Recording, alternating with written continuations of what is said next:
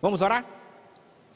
Querido Deus, nós pedimos, Senhor, que o Senhor venha nos abençoar nessa mensagem e que nós possamos compreender um pouco do que está acontecendo no mundo hoje.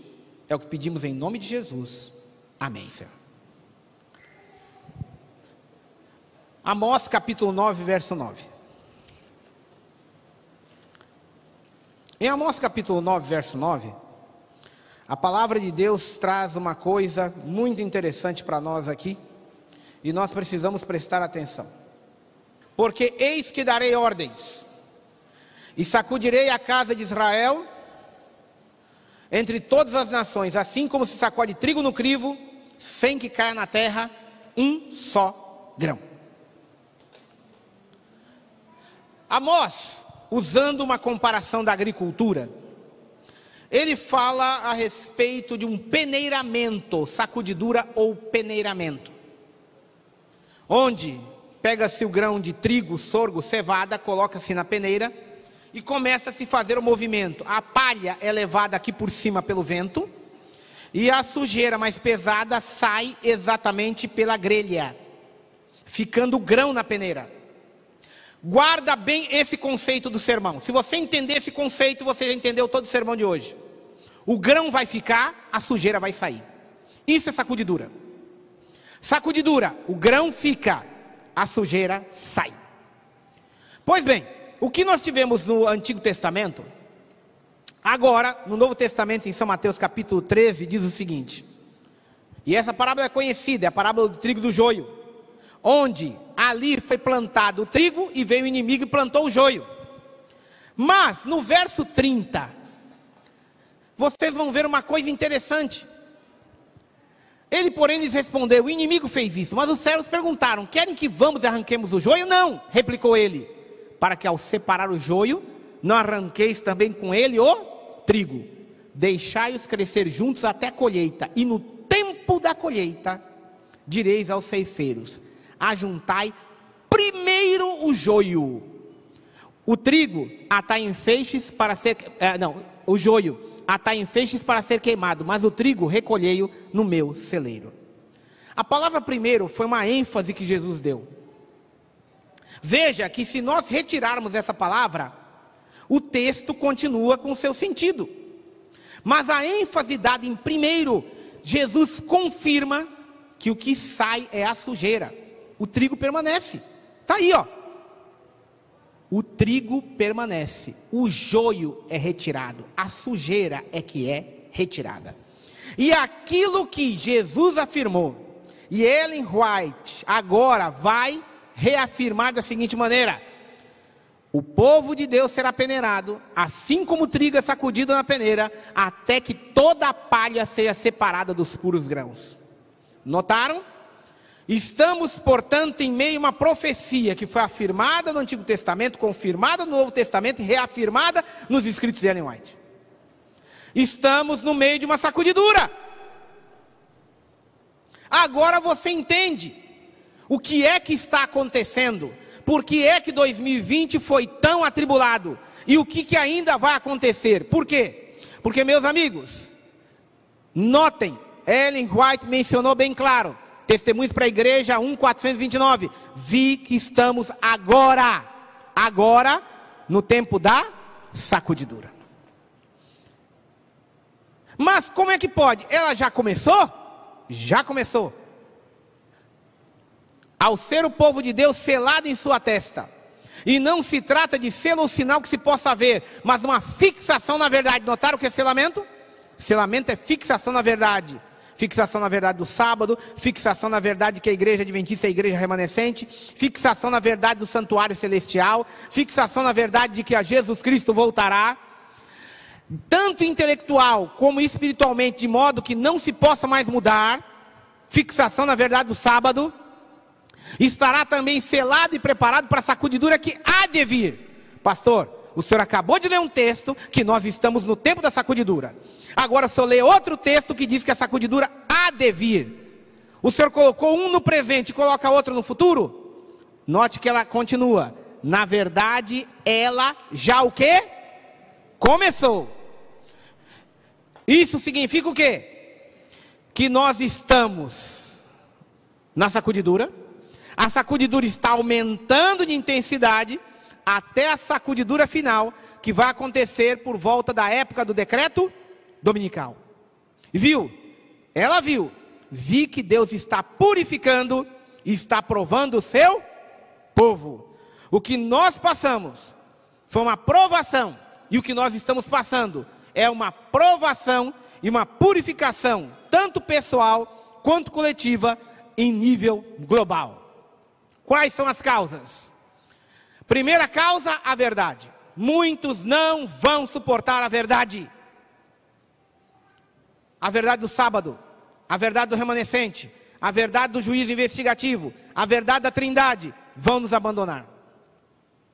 Segunda causa, perseguição. Nós sabemos que à medida em que os eventos do mundo forem indo de mal a pior, os líderes civis vão se unir agora. E o que acontece? Os líderes religiosos vão pressionar os líderes civis a fazerem leis civis, mas de motivação e influência religiosa. E a principal delas vai ser o decreto quê? Dominical. E o que acontece? Aqueles que se não submeterem a isso vão ser violentamente perseguidos. E muitos em nosso meio não vão suportar a perseguição e vão nos abandonar. Terceira causa, o sofrimento. Preste bem atenção ali. Seca, escassez, pestilência. O que nós estamos passando? Pestilência. Terremotos, acidentes no mar e na terra se multiplicarão. A vida estará insegura em qualquer lugar, exceto aquela que está refugiada com Cristo em Deus. Notaram? Foi profetizado. Jesus falou lá em Mateus 24: pestes. Ellen White mencionou de novo: pestilência. Muitos não vão suportar o sofrimento e vão nos abandonar. E vocês já estão presenciando isso, e vocês estão vendo. Muitas pessoas, após o Covid, não retornam nunca mais a essa igreja. Lamentavelmente. Quarto, e a maior das causas, rejeição do testemunho, da testemunha verdadeira. Jesus batendo na porta do coração do povo de Deus, dizendo: arrependa-se e converta-se. Não, rico sou, de nada tenho falta. Arrependa-se e converta-te, porque você é miserável, pobre, cego e nu. Não, o orgulho espiritual é aquele negócio de dizer: não, tem nada a ver, tem nada a ver. Quero viver do meu jeito e a igreja que se adapte. Irmãos, a mensagem laudiciana aplica-se ao povo de Deus que professa crer na verdade presente. A maior parte são professos mornos, tendo nome, mas faltando zelo. Aplica-se essa classe o termo morno. Professam amar a verdade, todavia são deficientes no fervor e no devotamento cristãos. Não ousam desistir inteiramente e correr o risco dos incrédulos. Não se acham, no entanto, dispostos a morrer para o próprio eu e seguir exatamente os princípios da fé. É aquele que está com um pé dentro e um pé fora. Um pé dentro e um pé fora. Com a sacudidura, vai ficar com os dois pés para fora. Essa é uma realidade. Quinta causa: as falsas teorias. Pois bem, cada dia surge uma nova falsa teoria. Cada dia. A última que surgiu agora é adventismo progressista. As coisas mais incoerentes que existem surgem de falsas teorias. Contra a Trindade, Adventismo progressista, anti-sábado, contra a volta de Jesus. Vocês devem ver, cada hora. E outra, vai surgir mais. Mais e mais pessoas vão ser envolvidas exatamente através dessas falsas teorias que vão surgindo, porque, havendo oportunidades favoráveis, elas reaparecerão. Sexta causa: enganos satânicos sobrenaturais, espíritos de parentes, de santos, de grandes líderes que já morreram. Satanás, através dos demônios, vai se manifestar através desses espíritos e vão procurar o povo de Deus. Muitos vão ter essa batalha entre aquilo que crê, que o morto nada sabe, que o morto está na sepultura, e aquilo que está vendo, o espírito daquele morto conversando com a mesma voz, a mesma aparência, a mesma fala. Assim como Saul passou ali, nós também vamos passar. E infelizmente, muitos não vão suportar e vão cair nos enganos satânicos sobrenaturais. E a outra causa, enganos satânicos em forma de milagres. Milagres que vão ser operados por falsos profetas, em nome de Jesus. E quando chega ali, a pessoa vai dizer: não é possível, porque Deus tem poder para fazer milagres, e Deus faz milagres. Mas acontece, Satanás também tem poder para fazer milagres. E em Mateus 7, 21 a 23 diz: Nem todo que me diz Senhor, Senhor entrará no reino, porque virão muitos em meu nome, em meu nome, expulsarão demônios, terão revelações, falarão, expulsarão e ainda farão milagres, sinais. Mas muitos, ao invés de se apegarem à palavra de Deus, vão se apegar àquilo que estão vendo, e resultado, vão nos abandonar. E agora, quem sairá por causa da sacudidura? Quem sairá? Pessoas admiradas por seu brilho, grandes nas redes, nas comunicações, nas pregações, vão nos abandonar. Quem sairá? Homens de talento. E o pior de tudo, olha o que está escrito ali: a aproximar-se a tempestade homens de talento e maneiras agradáveis, que se haviam já regozijado na verdade, empregam sua capacidade em enganar e transviar as almas e tornam-se os piores inimigos dos seus antigos irmãos. Nossos piores inimigos vão sair da onde? Do nosso meio. Os que mais vão, in, in, olha, insuflar os líderes, os governantes e as pessoas contra nós, infelizmente, vão sair do nosso meio. Quem sairá? Famílias inteiras. Famílias inteiras vão nos abandonar. Quem vai sair? Grupos inteiros vão nos abandonar. Quem vai sair? A sujeira mundana. Aqueles que hoje, sábado de manhã, estão na igreja, sábado à noite estão no motel, está na boate, está por aí usando droga, enchendo a cara de bebida, fazendo tudo quanto é bagunça, vão sair. E sexto, a turma das falsas teorias. Esses que chegam com aparência de santidade, monte de livro do lado, roupona, sabe? Aquela regime é só fruta, verdura, aquele negócio todo. Você deve ver aquela coisa estrita que tentando para convencer, porque vejam, eles pegam aquilo que aparentemente é verdadeiro, uma boa dieta alimentar, ninguém discute sobre isso. Um bom testemunho na vestimenta, ninguém discute sobre isso. Mas depois ganham a confiança e começam exatamente através de institutos, centros, e aí começa tudo quanto é nome. Aí bota instituto de não sei o que, aí bota lá é, organização Quatro Anjos, não sei do que. Os, os nomes trocam a toda hora. Mas irmãos, lamento informar uma realidade. Fui ministerial aqui da Sul Espírito Santense, fui pastor aqui também em toda a Vitória. E resultado, lidei muito com esses grupos. E uma coisa lamentável, apesar de toda aparência de santidade, apesar de toda aparência de, de sabe, de reforma, mas o que querem no fundo, no fundo é isso aqui, ó. Pode ver. Pode ver, irmãos. Infelizmente nós temos que falar uma realidade. Rodam, rodam, rodam, falam da igreja, falam do ministério, falam da publicadora, falam das rádios, falam dos hospitais, falam dos irmãos, falam dos pastores, falam de todo mundo. Aí quando chega no final, fala assim: Eu quero é o dízimo. Você sabe disso. O que rodou, irmãos, é isso aqui. Então, esses movimentos religiosos aí, irmãos, no fundo, no fundo, quando terminar lá no fundo, não aqueles que estão na ponta, inocentemente ali, entre aspas, divulgando, mas aquela liderança, o que quer é o dinheiro na mão, irmãos. Teve um grupo que eu estive lá em, em região de Uberlândia, Uberaba, que você devia ver. Juntaram, juntaram, juntaram dinheiro para imprimir novos livros, para dar a mensagem, porque a igreja não faz isso, a igreja não faz aquilo. Quando o líder pegou o dinheiro na mão, sumiu até hoje. Quando eu estava dando um negócio aqui, falei isso, o irmão levantou na igreja e disse assim: Pastor, eu fazia parte desse grupo. Nós juntamos, demos um dinheirão na mão dele para ele fazer a publicação, pegou, sumiu. Por quê? Vocês sabem disso. A igreja não, a igreja tem controle, tem auditoria, tem tudo isso, está sendo destinado, pregação do evangelho, tem que prestar relatório. Você sabe como é que funciona a igreja. Agora o problema é só que eles não querem, porque o que querem é o dinheiro para poder usar de acordo com as suas vãs teorias. E aí acontece isso, irmãos. Mas a minha pergunta era: uma vez aqui do outro lado da cidade, ali em Vila Velha, eu encontrei um irmão que era um dos líderes desse movimento, que ele já era a quinta geração de adventista. E eu olhava para aquilo e falei: como é possível uma pessoa que não tem porco no sangue já tem mais de 100 anos? Uma pessoa que não tem álcool no sangue tem mais de 100 anos? Como é que essa geração chega a ponto de entrar num movimento desse contra uma igreja que ele já vem seguindo?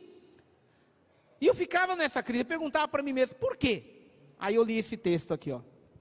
Ao ouvir a sacudidura pela introdução de falsas teorias, esses leitores superficiais, não ancorados em parte alguma, são como areia movediça, escarregam para qualquer posição para agradar a tendência dos seus sentimentos de amargura. Irmãos, são pessoas profundamente amarguradas. Por quê? Sofreram mágoas com pastores, sofreram mágoas com líderes de igreja, sofreram mágoas com irmãos. E as pessoas se tornam, por exemplo, lá em Brasília, nós tivemos um irmão que, infelizmente, um dos líderes da igreja roubou a esposa dele.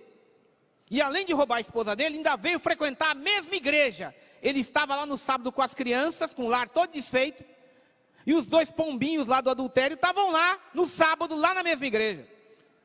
E ele queria que eles pelo menos fossem proibidos de entrar na igreja. E gerou aquela crise tão grande, porque a igreja removeu os, os, os que estavam em pecado, mas não proibiu eles. E não tinha como proibir. E eles não estavam nem aí, queriam frequentar a mesma igreja. Aquele outro irmão que foi traído, ele sentiu tanta mágoa, tanta revolta daquilo, que ele começou a publicar um jornal contra a igreja. Porque a amargura mais a falsa teoria gera o que? Apostasia. Essa é a equação. Mágoa mais falsa teoria é igual o quê? Apostasia.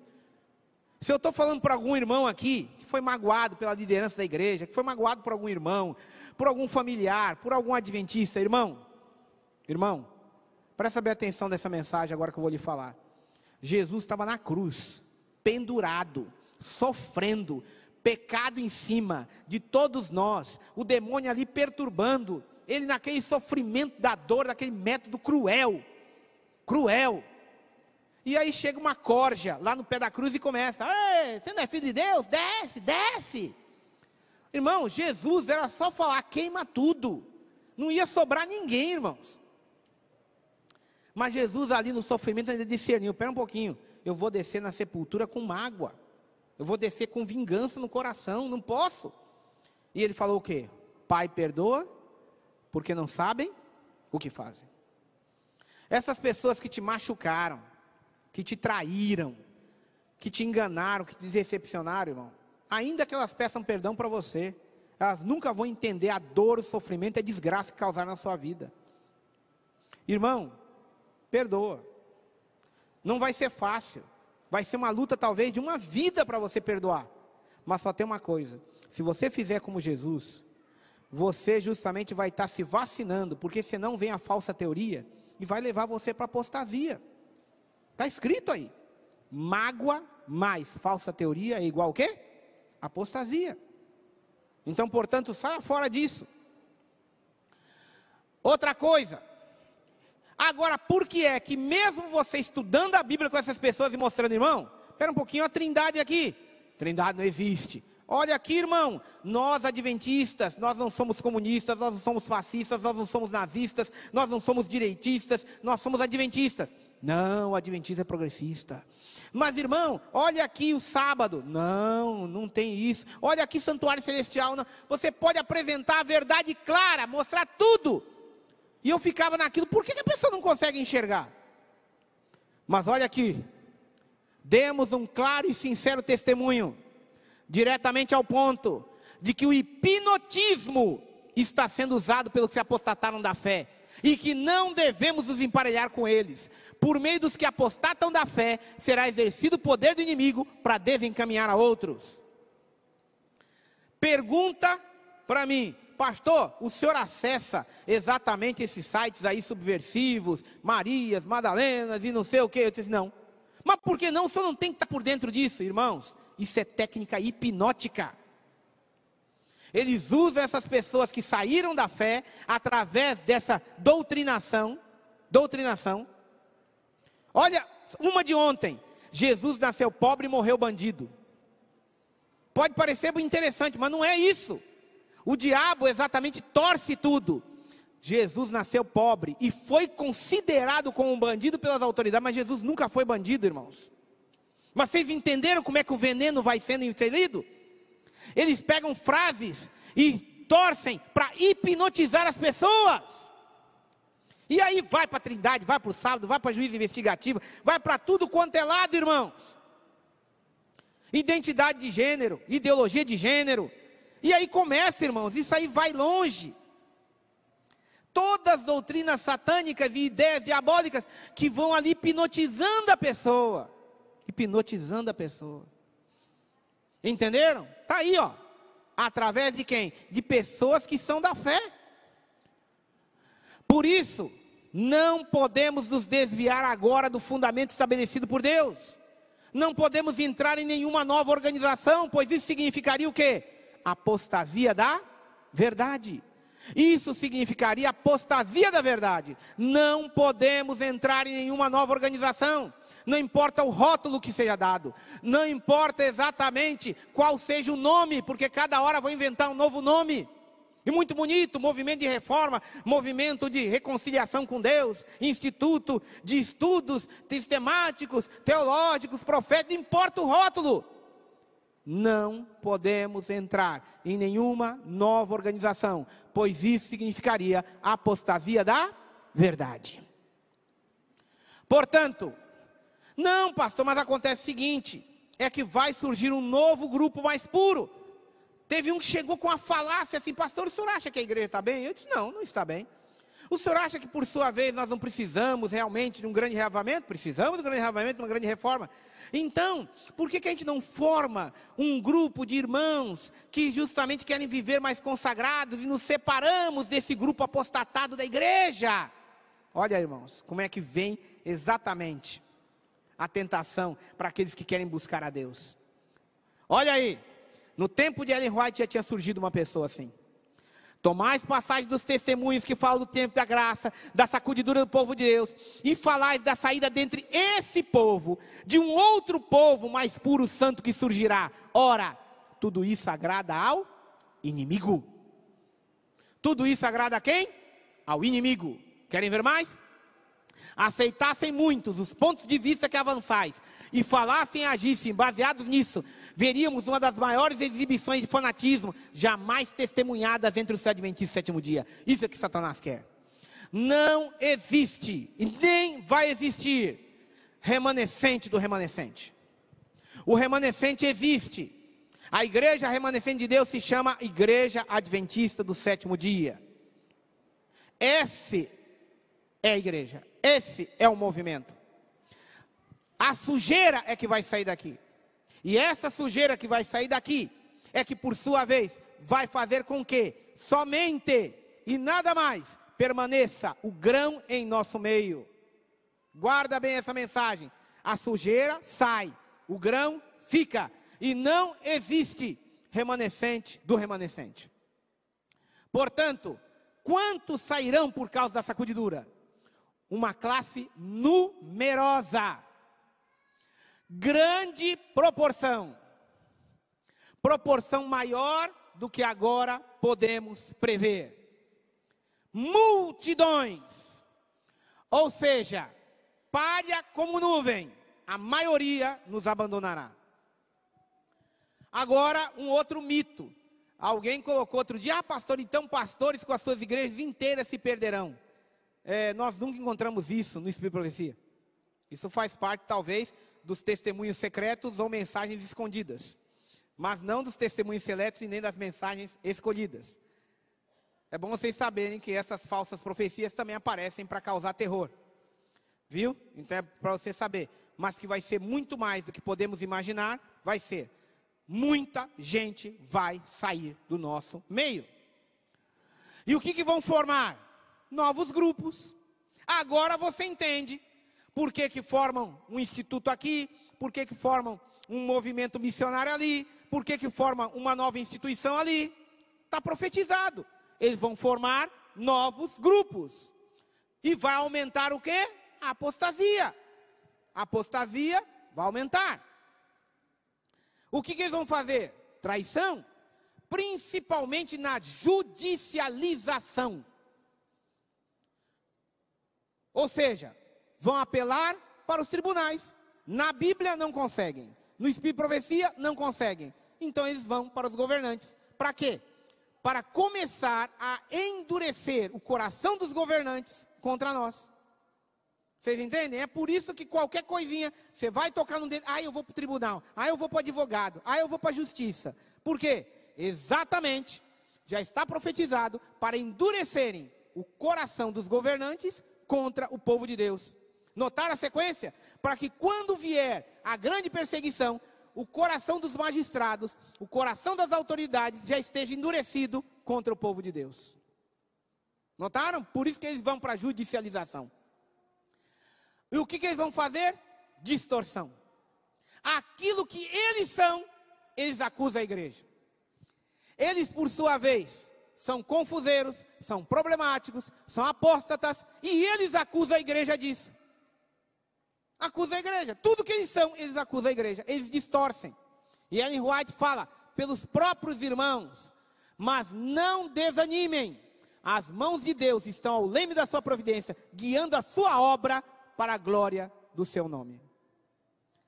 E tem mais. Outro mito. Eles fazem uma dicotomia entre a obra e a igreja. Não, pastor, a igreja vai ser vitoriosa, mas a obra vai ser acabada. Irmãos, é, vamos lembrar bem o que é obra. Obra não é CNPJ, irmãos. É a organização da igreja de Deus como nós temos. Nós temos um país do mundo, por exemplo, onde a igreja nem é registrada. Porque nesse país do mundo, lá é pena de morte a conversão ou ser adventista. Não só adventista cristão. Mas nós temos igreja lá, temos pastores lá, temos toda a nossa organização lá. Não podemos colocar no yearbook. Nós, como missionários, conversamos com eles, eles mandam material para nós, mandamos material para eles. Mas nesse país do mundo, nós estamos lá como igreja. E não temos CNPJ, não temos nem registro. E hoje estão adorando a Deus lá. Vocês entendem? Não é, nós não dependemos disso. Nós temos organização física, financeira, estamos lá. Não temos, estamos lá do mesmo jeito. Então tomem cuidado com alguns mitos proféticos que nunca existem. Agora, como é que ficará a igreja? Agora sim.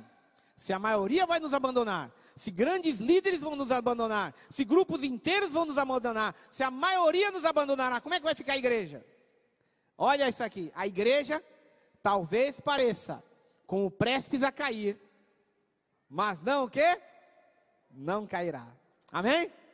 Ela permanece, ao passo que os pecadores de Sião serão lançados fora no joeiramento, a palha separada do trigo. A sujeira vai sair. A igreja não vai cair. Como é que ficará a igreja? Pastor, se a maioria nos abandona, diminui. Não diminuirá as fileiras não ficarão menores. Os que são firmes e fiéis preencherão os lugares vagos deixados pelos que ficam ofendidos e apostatam.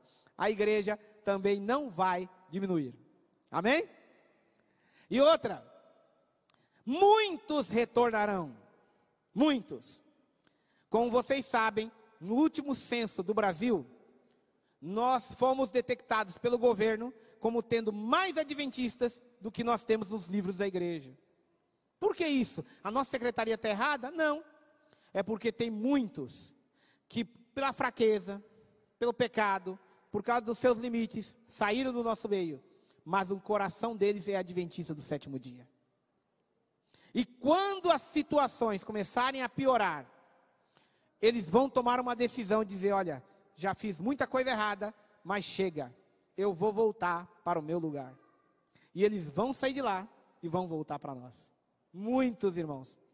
Muitos desses que quando chegam e dizem, ah, eu estou fora, eu estou pecando, estou fazendo isso, mas quando chega alguém e pergunta qual é a sua religião, sou adventista.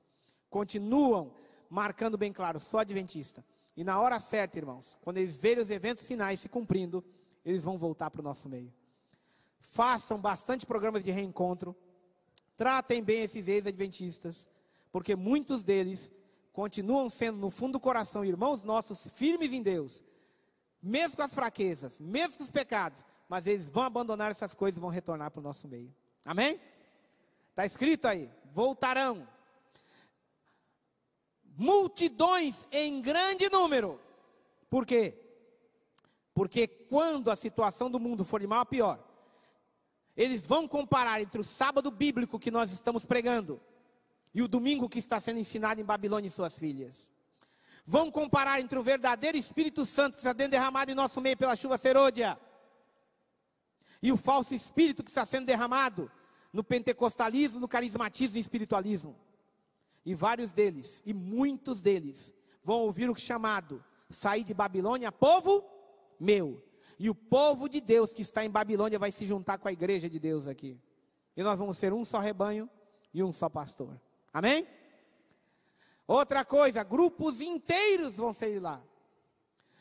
Irmãos, o Senhor tem servos fiéis que vão se revelar no tempo no tempo de sacudidura e prova.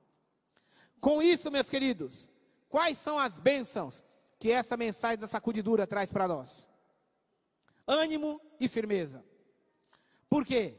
Quando a religião de Cristo for mais desprezada, quando a sua lei mais olvidada, deve nosso ser zelo mais ardoroso e nosso ânimo e firmeza mais inabaláveis permanecer em defesa da verdade e da justiça, quando a maioria nos abandona. Participar das batalhas do Senhor quando são poucos os campeões, essa será a nossa prova. Naquele tempo, devemos tirar calor da frieza dos outros, coragem da sua covardia e lealdade da sua traição. Um dos textos mais lindos que encontrei de Ellen White a respeito disso, ela faz exatamente um jogo de palavras muito lindo. Calor da frieza, coragem da covardia, lealdade da traição. Essa deve ser exatamente a nossa meta. Segunda coisa, além disso, precisamos de ação missionária. Por quê? Porque, irmãos, a sacudidura, ela só acontece enquanto a porta da graça, ou seja, enquanto Jesus Cristo está intercedendo por nós no santuário celestial. Quando fechar a porta da graça, acaba a sacudidura.